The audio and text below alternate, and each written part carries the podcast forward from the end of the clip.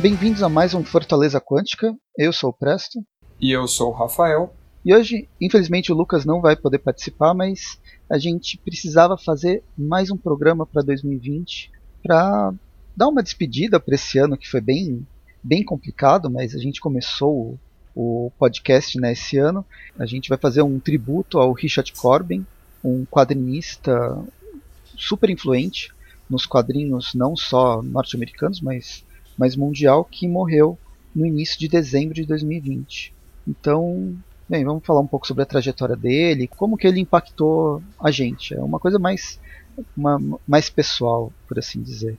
Sim, sim. Além de toda a trajetória, né, de toda a contribuição dele, a gente vai comentar é, não só das influências dele para o mercado né, de quadrinhos, né, da nona arte como um todo, e também quem ele considera influência para é, ele mesmo, né? E o que ele representou quanto artista para cada um de nós, né? Fãs aí dessa forma de literatura. É, a trajetória do Corbin é bem interessante. Ele nasce em 1940 numa fazenda no Missouri. Vai morrer nos Estados Unidos agora, né, dia 2 de dezembro de 2020. Ele tinha 80 anos. Ele morreu de complicações de uma cirurgia que ele estava fazendo, né, Rafael? Isso, isso. Ele já tinha esse problema cardíaco essa questão da saúde, da notícia final, foi divulgada, mas a família preferiu né, um certo sigilo em relação aos detalhes e tal, pediu compreensão no próprio Twitter do artista e tal, e que em 2021 eles voltariam com mais detalhes e também que é para nós né, aguardarmos aqui uma série de homenagem póstumas né, em, formas de, em forma de publicações. Então, eu acredito que nos próximos dois anos, principalmente ano que vem, a gente vai ter aí uma porção de material homenageando o autor, praticamente por parte de todas as editoras, porque ele circulou por todas as grandes editoras que existem até hoje. Mas a, a, em relação à saúde, foi isso mesmo. Ele tinha já há algum tempo né, esse problema cardíaco e ele precisou fazer essa cirurgia. Não que naquele momento ele estava sofrendo, pelo que eu entendi, né, um, um infarto e tal, e precisou ser internado às pressas. Mas aquela cirurgia era necessária e houve uma complicação né, durante a cirurgia que acabou levando ele a óbito na mesa mesmo né, de operações. A própria morte dele foi demorou para ser divulgada para a imprensa. Ele morre dia 2, mas só a partir do dia 9, 10, que várias matérias começam a, a pipocar pela, pela internet. O que é interessante, a forma como foi divulgado o falecimento dele me lembrou muito também a questão do Maradona, que ele estava também com um problema e aí não foi revelado que qual foi a real causa da morte no momento em que ela aconteceu. Houve um tempo, esperou-se né, uma, uma real confirmação do que realmente tanto um quanto o outro acabou falecendo, né? Qual foi a real causa, né? O real motivo. Isso eu lembrei bastante quando eu vi esse anúncio, esse comunicado a respeito né, do falecimento do Corbin. Então, esse ano foi complicado. Cada vez, enquanto o ano não acaba, parece que não para de morrer gente. Gente que a gente conhece mesmo, de famosos e não famosos. É um ano bem, bem trash. Bem, aí o Corbin, ele chama atenção por causa a, a arte dele, antes de entrar sobre a vida e as coisas que ele, que ele fez, que não vamos falar, obviamente, sobre tudo, vamos apenas apontar algumas coisas mais importantes, mas a, acho que o que chama atenção, ele tem um realismo meio grotesco, com umas cores. Ele é escritor, ele é desenhista, ele é colorista, ele é designer. Ele começa trabalhando com animação e com propaganda e traz tudo isso para os quadrinhos com esse realismo grotesco que eu estou falando, músculos super exagerados, só que respeitando a anatomia. É engraçado como ele, ele tem essa o desenho clássico ainda mais exagerado. E aí ele, ele trabalha com esse, tipo, com esse tipo de arte que começa no mercado underground, mas depois vai para Marvel, DC e para outros para outros títulos. Me lembrou muito algumas capas de revista pulp de aventura lá dos anos 30, com aqueles corpos bronzeados e encebados que a gente tinha na, nas revistas. Ele mantém essa, essa arte. Total, a abordagem ela remete bastante, né, ao material pulp, principalmente, né, a fase Frazetta, né, Franco Frazetta, quando ele fazia a capa, né, da, dessas obras. Nos anos 60, inclusive, né?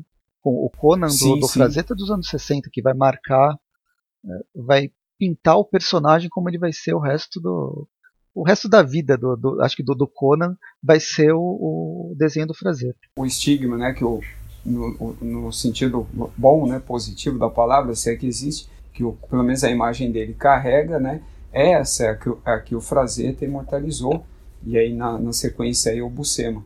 Mas no caso dele, lembrava muito nessa fase, né, esse tipo de abordagem, um, um, um traço também, quando não tinha aquela pintura, né, rebuscada e tal, era um quando estava mais próximo do, do, preto e branco, dependendo do tipo de quadrinho que ele desenhasse, a, a franquia, era um traço mais sujo, né, mais propo, é, proposital, que aí beirava bastante né, o underground e tal. Ele agradou né, muito né, o público desse nicho, né, de, dessa área, no caso. Tanto que a maioria conhece, inclusive eu sou um deles, conheceu, teve o primeiro contato dentro das publicações né, da heavy metal, que a gente vai citar aqui conforme a gente for falando a, a trajetória dele. Sim.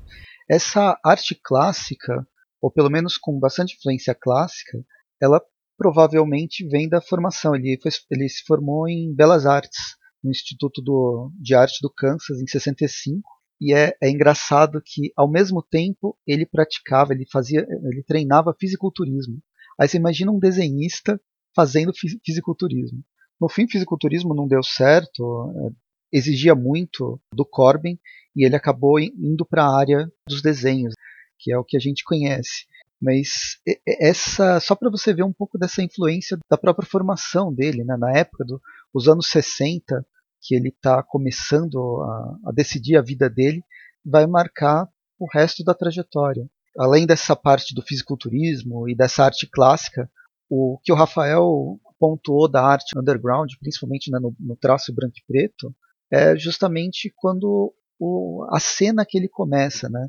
Ele começa a se inserir nos quadrinhos norte-americanos com revistas antológicas. Entre elas, eu acho que dá para falar sobre a Slow Death e a Fantagor, mas teve outras que eram basicamente antologias de histórias que ele produzia junto com uma pancada de outros de outros artistas nesse início do, dos anos 70, logo depois que ele para de trabalhar com animação voltado para propaganda entre 65 e 1970. Se você parar para pensar essa questão né, do fisiculturismo, né, que ele pensava também em seguir, seria uma outra paixão dele, a gente não sabe né, até quanto, faz um certo sentido justamente por essa questão da anatomia né, dos corpos e tal, como é trabalhado ela refletia bastante, principalmente na, naquele personagem da série dele que saiu né, dentro da heavy metal. Quando a gente pega a, o traço, né, a aparência do Den e tal, além dessa influência frasetiana, frasetina, não sei nem como substantivar, definir, né, qual é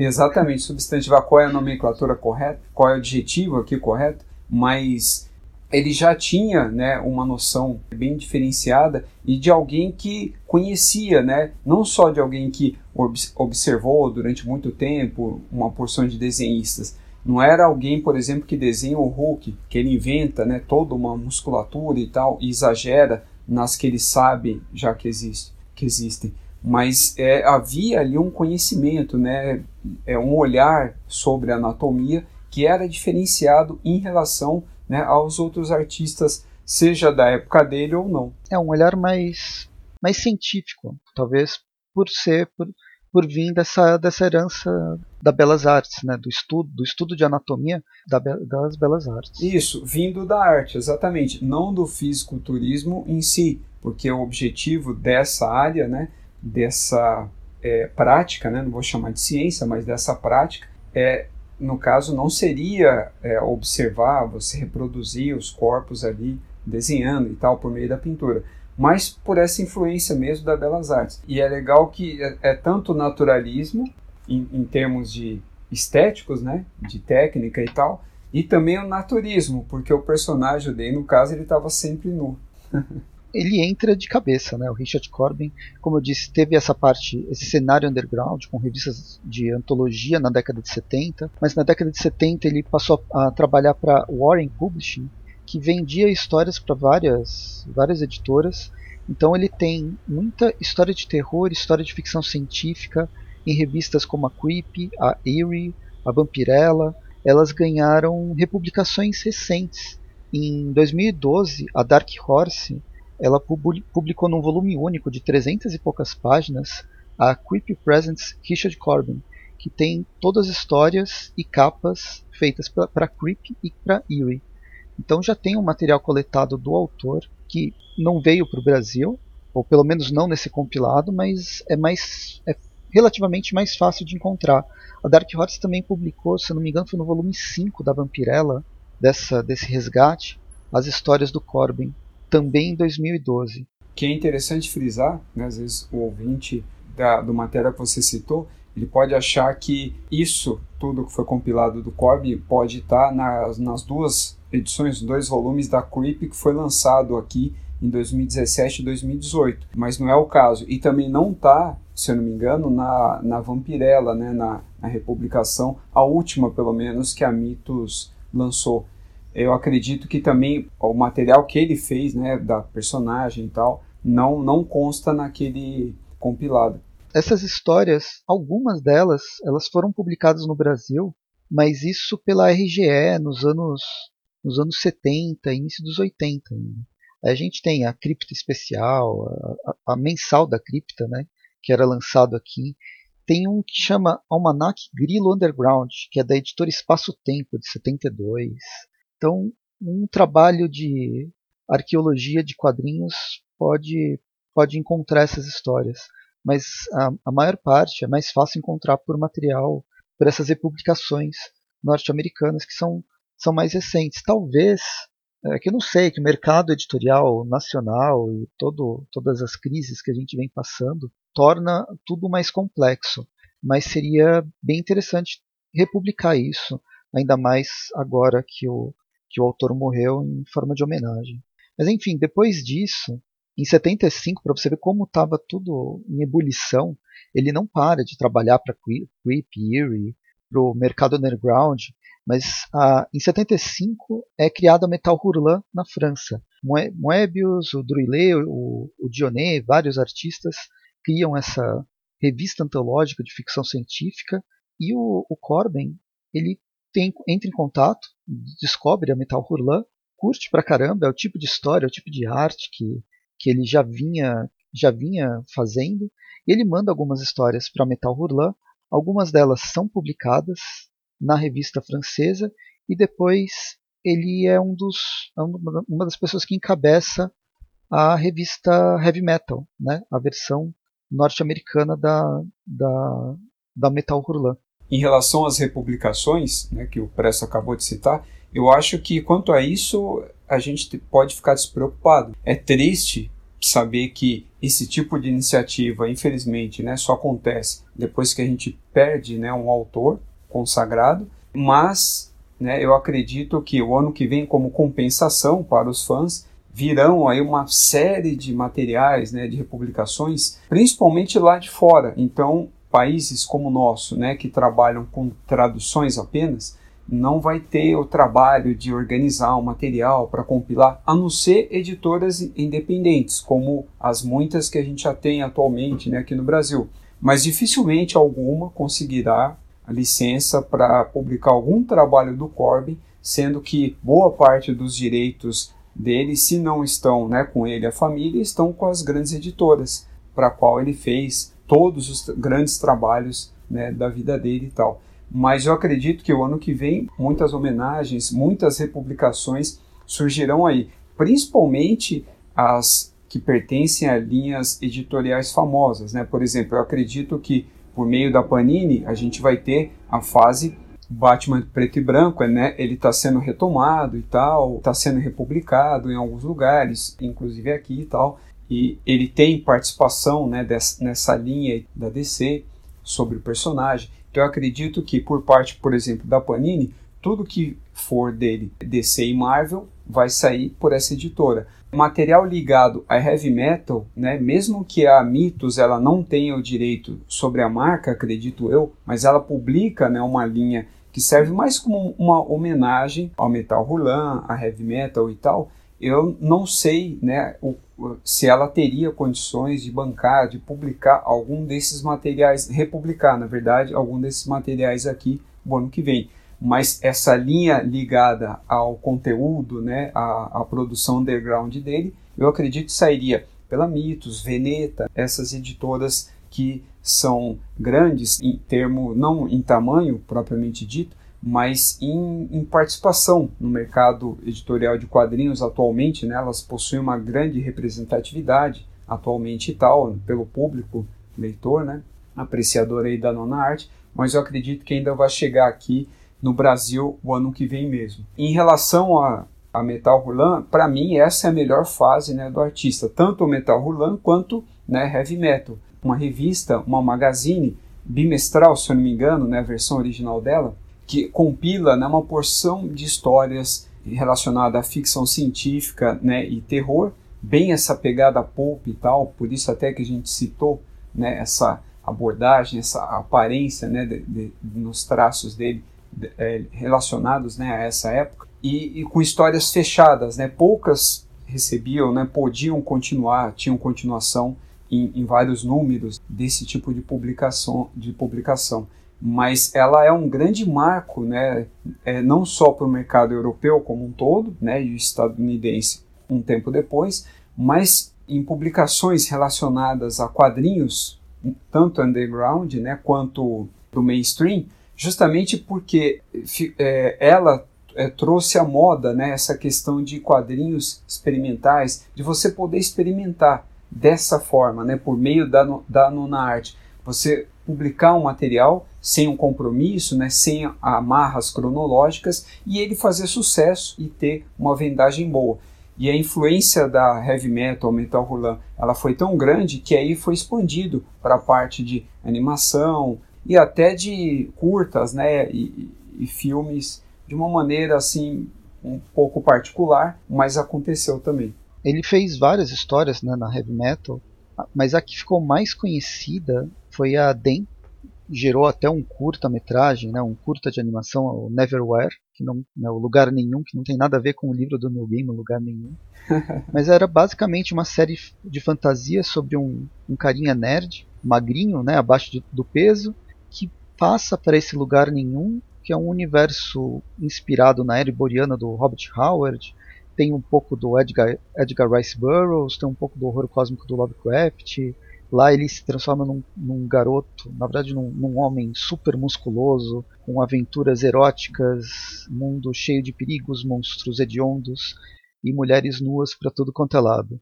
Foi uma revista, inclusive, que ele levou algumas, algumas críticas e se acusado de ser pornográfico, enquanto Corbin fala que não. O trabalho dele era, era sensual. Mas isso foi, foi uma das maiores produções, uma das produções que durou mais tempo do Corbin, sendo ele o criador, né, desenhista e, e, roteirista. Em relação a essa questão do Den, né, da pornografia e na, da qual ele era acusado, na verdade, assim, ele era um quadrinho erótico, né? Diferente das referências né, que você citou, ele tinha essa pegada também Serpieri e tal, mesmo que o Serpieri ele acabou sendo conhecido né, pelo trabalho que ele é conhecido hoje, no caso da Druna, é, até depois mas tinha já essa pegada, essa ficção científica e fantástica também, erótica e tal. Só que assim, longe de ser pornográfico, não é Druna, tá? Então o ouvinte aí saiba que ler esses quadrinhos você não estará lendo Druna. Não que isso fosse um problema, é só para né, a gente não confundir. É a mesma coisa você ler um, um Conan ou um, um, o Senhor de Marte, né? Ou o Senhor da Guerra de Marte, como é o título original, é, ou o, o John Carter, uma versão erótica dele no caso. Mas é que a gente faça separação aí no caso, né? É um material erótico, né? Mas não é pornográfico. É, tanto ele recebeu críticas boas quanto ruins. Esse Den, ele começa na, na, heavy metal, mas depois o Corbin ele leva o personagem dele para a própria editora que ele criou, que chama Fantagor Press, em 86.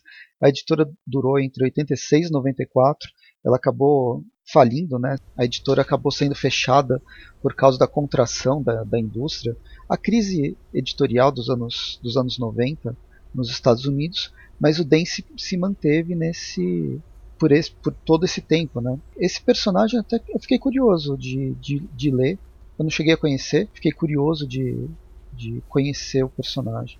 E acredito que aqui deve ter sido publicado dentro da revista Heavy Metal. Né? A Heavy Metal ela teve no Brasil, principalmente ao longo dos anos 90. A minha primeira experiência, assim, né? Eu nem na época nem imaginava, né, quem que era o Corbin ou o que que era aquilo que, que eu estava vendo no momento. Eu não sei se o Presso chegou a acompanhar e talvez os, os ouvintes que tenham nascido nos anos 80, bem no começo, e aí foi criança ou pré-adolescente, né, no início dos anos 90, vai lembrar do programa Top TV. Ele começou, se eu não me engano, em 91 ou 92, e aí durou até 94, 95, mais ou menos. Era uma revista semanal, só que ele era voltado, um dos primeiros, um dos pioneiros que a gente teve aqui na TV na nossa época, né? nessa época que eu falei, entre 80 e 90. Ele era focado apenas em cultura pop, né? em cultura nerd. Então, muito, muitas dessas produções eu não conhecia aqui nem por revistas, né? nem por publicações relacionadas a isso, porque a gente ainda não tinha Wizard aqui e nem outras revistas que foram famosas até antes da Wizard. A gente não tinha algo similar aqui. Ainda a, a gente conhecia esse tipo de coisa por meio da Herói, essas outras né, publicações que focavam mais na questão do, dos animes e, e outros programas né, relacionados também. Nesse programa foi que eu descobri, por exemplo, a existência né, do Batman Animated Series, quando ele ia começar, quando eu descobri a existência do desenho dos X-Men, antes dele começar a passar aqui na Globo e tal, e inclusive o, o próprio traço teve um especial, né, um programa sobre o DEM, e aí onde eu vi todo o traço do, do Corbin e tal, e era algo assim bem revolucionário e até meio pesado, né, para ser passado na época. Se eu não me engano, esse programa ele passava na Record, né, na emissora Record, e ele é, passava domingo à noite, né, mais ou menos em horário de Fantástico, que eu nem sei qual é o horário correto desse programa hoje em dia.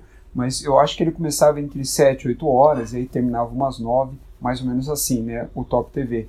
E aí foi num dos quadros desse programa que eu conheci. Aí foi a primeira vez. Aí eu fiquei encantado com aquilo, mas por eu ser muito novo, eu achei, né, algo assim é, bizarro, encantado talvez por ter achado bizarro, né, por ser algo que eu nunca tinha visto antes. Me lembrava muito as histórias do Conan que eu já lia em preto e branco já desde criança da Espada Selvagem, mas por ser um material colorido e ter uma e cores, né, primar, né, por cores bem realistas, né, que tentava emular o tom de pele assim à perfeição. Então era algo que eu achei meio cho chocante e as cenas de nudez con constantes, né, e uma outra cena de sexo também, mas nada explícito, né, sem mostrar é, órgão genital e, e tudo mais. Então foi, digamos assim, a primeira vez que eu vi alguma coisa relacionada ao desenhista, né, pelo menos conscientemente. E aí depois eu cheguei a ler, aí já em meados dos anos 90, já com meus 16 para 17 anos, foi que eu vi na heavy metal mesmo, já consagrada aqui no, no Brasil e tal. Aí eu pude realmente ver uma das histórias, né, e ler. Na verdade, eu só, eu só li duas que foram publicadas nessa revista. Uma era a continuação da outra e tal. As outras que surgiram eu não acompanhei porque eu não tive todas as edições. E eu gostaria muito que as editoras voltassem, né?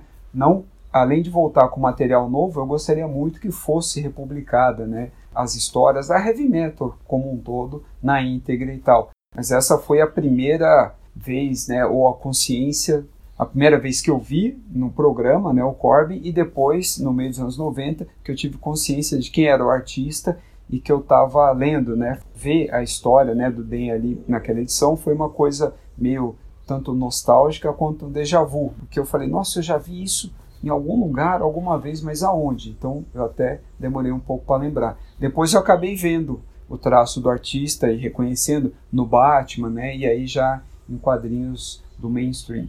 A revista Heavy Metal, ela começa no Brasil num, num encarte da, de uma revista da, da editora Acme Sampa, se não me engano, a Acme Sampa é que vai gerar a Conrad depois. A Acme Sampa, ela publicava também uma versão daquelas heróis, heróis do futuro, esse tipo de coisa, que depois viria a, a ser a Conrad mesmo. Então, ela foi publicada numa, na revista General número 13 da Acme Sampa como um encarte de 10 páginas, a versão número 0. É, no mês, dois meses depois, ela começa a ser publicada e durou cerca de 23 edições. e lá saiu bastante coisa da heavy metal e da metal hurlan original. A mesma editora, em 97, ela faz uma versão nacional que vai, vai chegar, vai levar esse nome que é a, a Metal Pesado. É engraçado como a revista Heavy Metal ela vem, ela vai entrando no Brasil aos poucos, de uma forma bem, na verdade, de uma forma bem, bem pontual, porque é, é, no fim, embora ela tenha durado 23 números, ela fez um público grande, mas ela nunca se perpetuou por tanto tempo. Né? Ela acabou sendo abandonada com, com o passar dos anos. Já a revista Wizard, que o Rafael tinha comentado, a primeira vez que ela é publicada no Brasil foi pela editora Globo entre 96 e 97, naquele formato já formato americano, versão brasileira dessa revista norte-americana que é de 91. Depois teve uma segunda versão que só teve uma edição, lançada pela Hangar 18, nem conheço essa editora, e aí a Panini começou em 2003, durando durou um bom tempo. Depois ela mudou o nome para Wismania, mas dessas revistas que dá até para fazer um programa mais mais para frente, a que eu tenho mais lembrança mesmo é a Herói, que foi bastante bastante importante lá para na época que eu, que eu lia quadrinhos, que comecei a ler quadrinhos no, no início dos anos 90 meados dos anos 90, né, 95, 94, 95. A heavy metal, né, ela é a forma como ela é publicada atualmente pela Mitos, de uma periodicidade especial, né, ela é bem esporádica. Atualmente, assim, ela teve oito números e uma edição especial. Né? Eu acredito que vai continuar o ano que vem e tal. Né, a Mitos não confirmou nada até então, mas eu acredito que vai, continu continuar porque ela teve né, um, relativo sucesso, um, um retorno aí para a editora por parte dos fãs. Aqui ela é bem mais fina né, do que a original e geralmente nela sai de três a quatro histórias, né, podendo ser mais até, depende do, da quantidade de página que cada história vai ter. E ela tem um formato um pouco diferente mas ela é caracterizada justamente por publicar, em sua grande maioria, um conteúdo de editoras europeias, né, e não tanto estadunidense. Então, apesar dela ter o nome heavy metal, ela se assemelha, se assemelha mais a metal Hurlan do que a, a heavy metal propriamente dita. Quando ela foi publicada e gerou, um, gerou uma polêmica, que ela leva o nome heavy metal, que é um, um nome reconhecido, né, de todo mundo, mas o material dela, o licenciador, é a 2000 AD. Então é, ela não traz nada da Metal Hurlan nem da Heavy Metal. Ela traz só material publicado pela 2000 AD, que é, que é inglesa. Sim, sim. Por isso que eu frisei na questão do material europeu. Então, por isso que é, as, o que a gente vai ver, né, por exemplo, é todas as edições você vai encontrar história ali do Slane, que seria o, o, bar, o bárbaro britânico, a versão é, eu sei que os fãs, assim como eu, vai achar ruim você ficar comparando, comparando ele com o Conan. Não é um, o Slane não é um Conan genérico e tal. Ele está relacionado à mitologia celta e tal. É um outro, uma outra abordagem e tal. Então, praticamente em todas as edições você vai ver histórias né, do Slane, que são muito boas, né? Ela foca muito mais na questão do humor, assim, do que no, na questão do misticismo, né? Como o, o Howard trabalhava na, nas revistas do, no, nas histórias do Conan. E também tem os guerreiros do ABC, que é aquela falange de robôs em guerra, né, no futuro apocalíptico. Você tem o Labirinto, que para mim é uma das melhores, né, se não a melhor série que sai dentro da revista, e uma porção de histórias menores, né, que às vezes ela começa e termina em uma edição, edição só e não tem continuidade. Então o formato que ela sai agora é um pouco diferente. E para deixar mais claro ainda para o ouvinte que nunca teve contato, a, a revista Heavy Metal Metal Roland são uma revista maior num formato magazine. É uma, na verdade, a melhor definição é de uma antologia de histórias, tá? Novas, né? Não são histórias clássicas ou republicações de histórias novas e que não necessariamente precisam de crono, cronologia ou de um senso de continuidade para existir então você vai encontrar ali um material muito mais experimental, que sempre foi muito forte né, na Europa, dentro né, desse nicho europeu dos quadrinhos e tal. E as revistas que, que a gente citou, no caso, tanto Herói quanto Wizard, aí são aquelas revistas que a gente utilizava para se informar, algo que a gente faz hoje, com sites e, e comunidades e grupos de redes sociais, tanto Facebook quanto perfil de Twitter e assim por diante. Além desse, de todo esse trabalho, ele vai entrar nas grandes editoras norte-americanas, né, Marvel DC, com o Batman preto e branco, a primeira vez que ele tem uma, uma história publicada lá, isso em 96.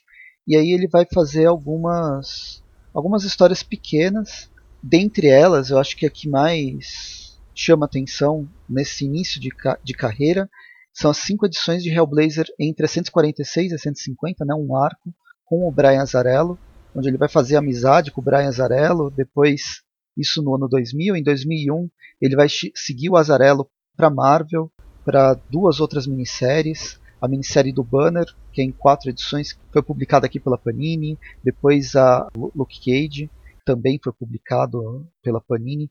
E a partir de então, ele continua fazendo esse trabalho em outras, em outras editoras, não só Marvel e DC, mas ele começa a chamar mais atenção, começa a ter mais o nome dele começa a ser mais reconhecido fora desse nicho do material mais adulto e underground. E aí parece que ele, ele gostou da, da Marvel, tem teve contribuição com o Garfênis, né, aquele Justiceiro Fim, sobre um holocausto nuclear. A Marvel estava com mania de fazer histórias sobre o fim dos seus personagens. Ele trabalha não só no mercado de quadrinhos, mas também como ilustrador. Ele faz capas desde o início de carreira para vários músicos, principalmente de rock, e nos anos 2000, 2005, ele tá, tem, tem uns trabalhos interessantes com o Rob Zombie e com o Steve Niles.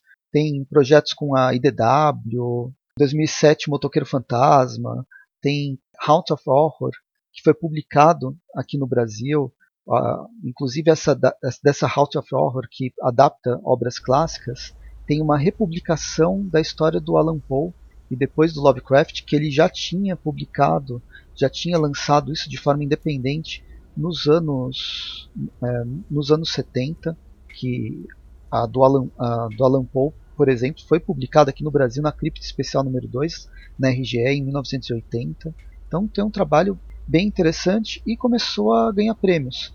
Ele chega no Conan, finalmente no Conan, né, depois da gente falar, e a arte dele tem muito a ver com com esse com esse personagem. Já tinha feito referências ao personagem, mas vai vai desenhar o, o gigante boreano em 2000, entre 2008 e 2009, em histórias flashback, foram publicadas aqui pela, pela Mitos. As sequências da juventude dele nas primeiras sete edições. Tem histórias da Marvel que não foram publicadas aqui. Ele vai para. Já está na Dark Horse, então ele vai para Hellboy.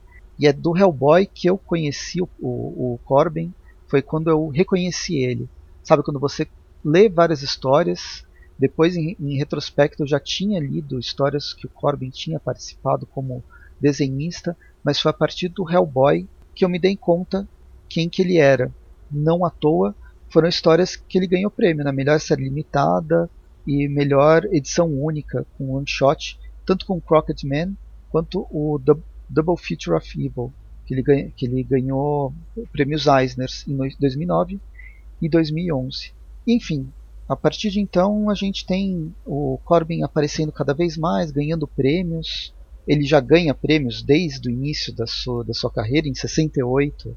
Ele ganha um prêmio de animação por, pelo, por, por um curta animado na Cine Golden Age, como um troféu do, da, do presidente da Sociedade Cultural do Japão, né, nos Estados Unidos ganha prêmio de novo talento em 1971, prêmio Shazam, vários prêmios na, enquanto ele estava na Warren, né, fazendo aquele material de terror.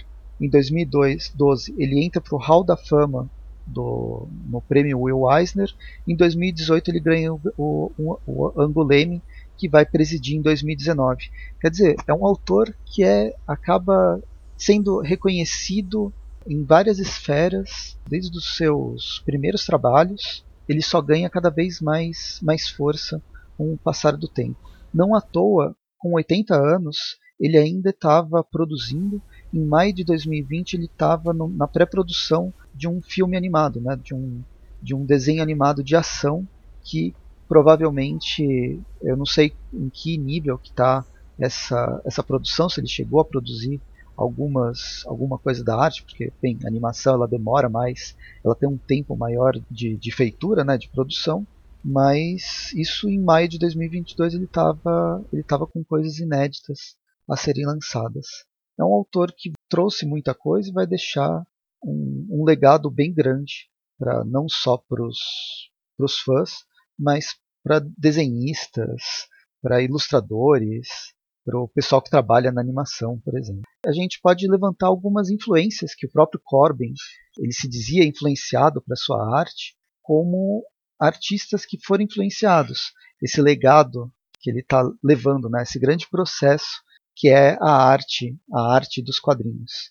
Mas o, o Rafael, que fez esse, esse levantamento dos, do, das influências e dos influenciados, pode falar um pouco melhor. Bom, né, por parte de quem influenciou o Corbin, né, segundo as palavras né, do, do próprio autor, é, vai muito além né, da nona arte, é, da, da, da, ilustração, né, enquanto ramo artístico e profissional.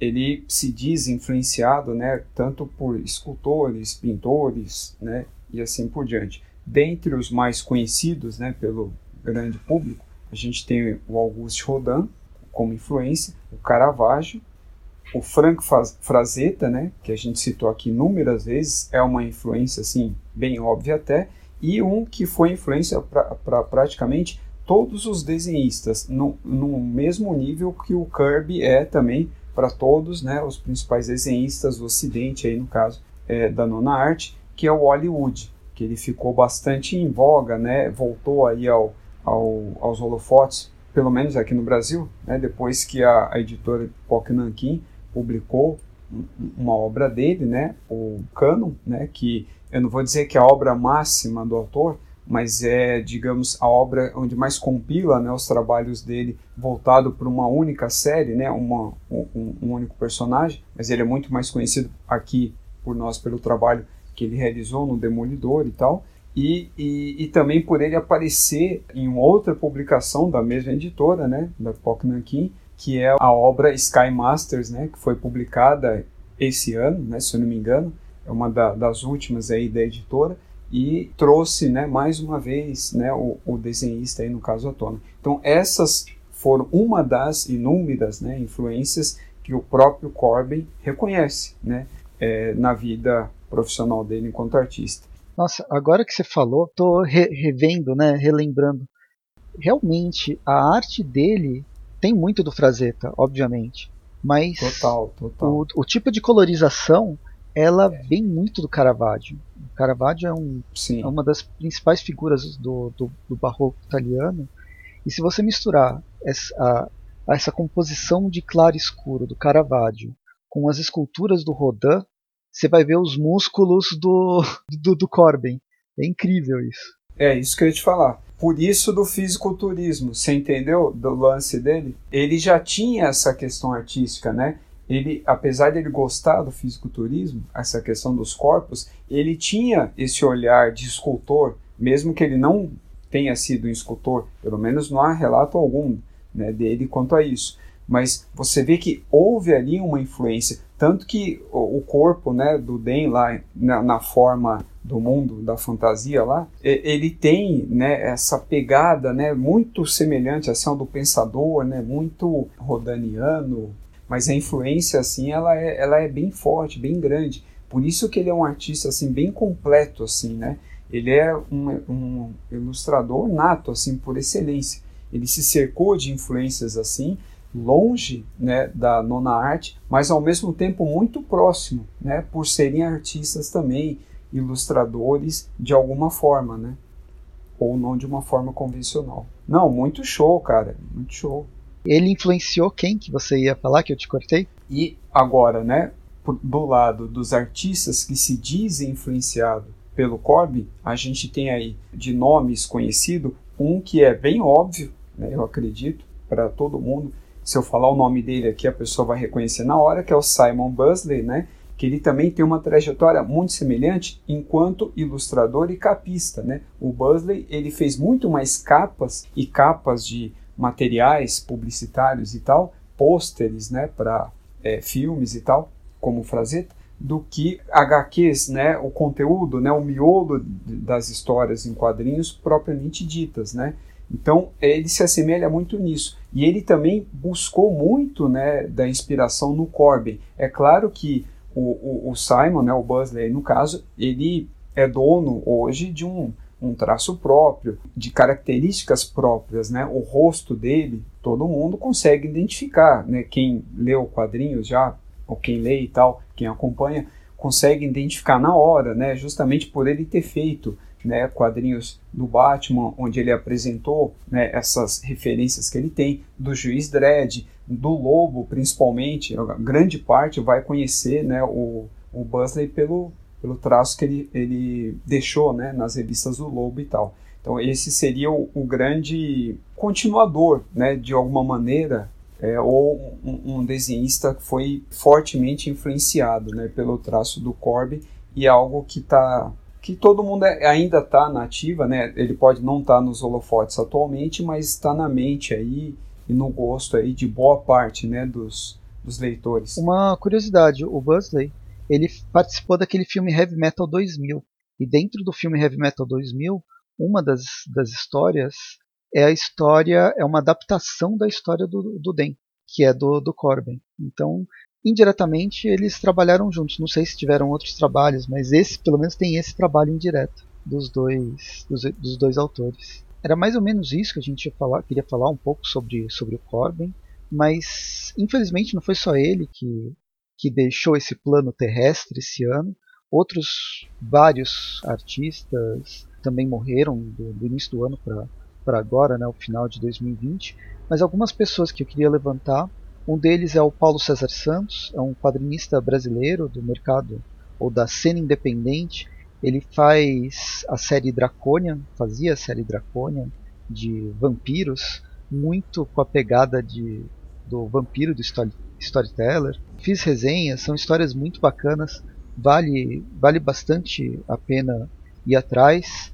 Além dele, a gente teve o Daniel Azulay, que morreu por causa do, do coronavírus. Ele, além de ser desenhista, era artista plástico, está no meio dos quadrinhos desde os anos, desde os anos 70, não só, não só nos quadrinhos.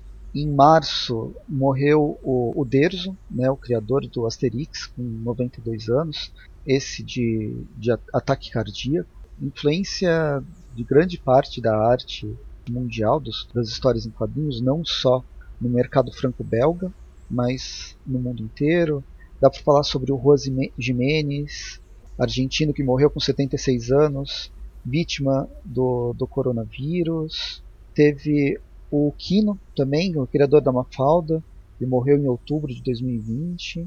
Enfim, é, só, só para pontuar outras pessoas importantes do, do mercado dos quadrinhos, né, da, da criação da nona arte, seja ele do ponto de vista mais local, no nacional aqui no Brasil, ou do ponto de vista internacional que pega, que vai influenciar, vai, vai deixar o legado para o mundo inteiro. Acho que era isso que a gente queria fazer, né? Falar um pouco, fazer esse esse tributo ao Richard Corbin e a esses outros quadrinistas que nos deixaram agora em 2020. É, essa foi a nossa, então, homenagem, né? A, não só ao Corbin, mas principalmente a ele e a todos os, os desenhistas, né? Seja portenhos, né? É, brasileiros ou qualquer nacionalidade que seja, e não só nesse meio, né? Ligado à nona arte, mas esse ano que eu me lembre, cara, eu não lembro de nenhum outro, mas acho que foi o ano onde a gente perdeu mais é, celebridades, né? De algum tipo, digamos assim de praticamente todas as áreas, né, do entretenimento, das artes, de uma maneira geral. Então foi um ano bastante atípico, além né, da, da pandemia que causou boa parte dessas mortes, nós tivemos também outras complicações e algumas até coincidências, se é que a gente pode chamar dessa forma, de pessoas que já tinham né, uma idade bem avançada ou uma doença já há muitos anos e aí veio a falecer esse ano também. Então ele foi bem atípico em relação a isso, né, a esse tipo de produção artística ligada ao entretenimento em geral. Antes da gente se despedir aqui por definitivo, né, você pode me encontrar no arroba multiverso38 lá no Instagram, onde eu faço postagens relacionadas a essas temáticas que eu estou agora também, e inclusive postagens ligadas ao trabalho que eu faço no meu canal no YouTube, né, no meu vlog chamado Multiverso 38 também. Quem quiser me encontrar, eu tenho o, Chapéu do Presto, né, um canal no YouTube onde falo sobre quadrinhos. Tem também o arroba Presto Gaudio no Instagram, que é onde eu falo sobre, sobre filmes, eu faço resenhas de filmes e séries. E sempre bom lembrar, entrem no arroba Fortaleza Quântica, que é justamente o Instagram do podcast. O Lucas não está aqui, mas entre no blog dele, ele tem um, um, um perfil no Medium, que é o HQ no Black. Então é isso e até o próximo, o próximo episódio. Até o próximo. Tchau, tchau. E como esse é o último podcast do ano, ano que vem tem mais. Mas por enquanto, feliz ano novo e que 2021 seja melhor do que 2020. Eu já ia falar 2022 pulando o ano que vem, mas tudo bem. Então, até mais.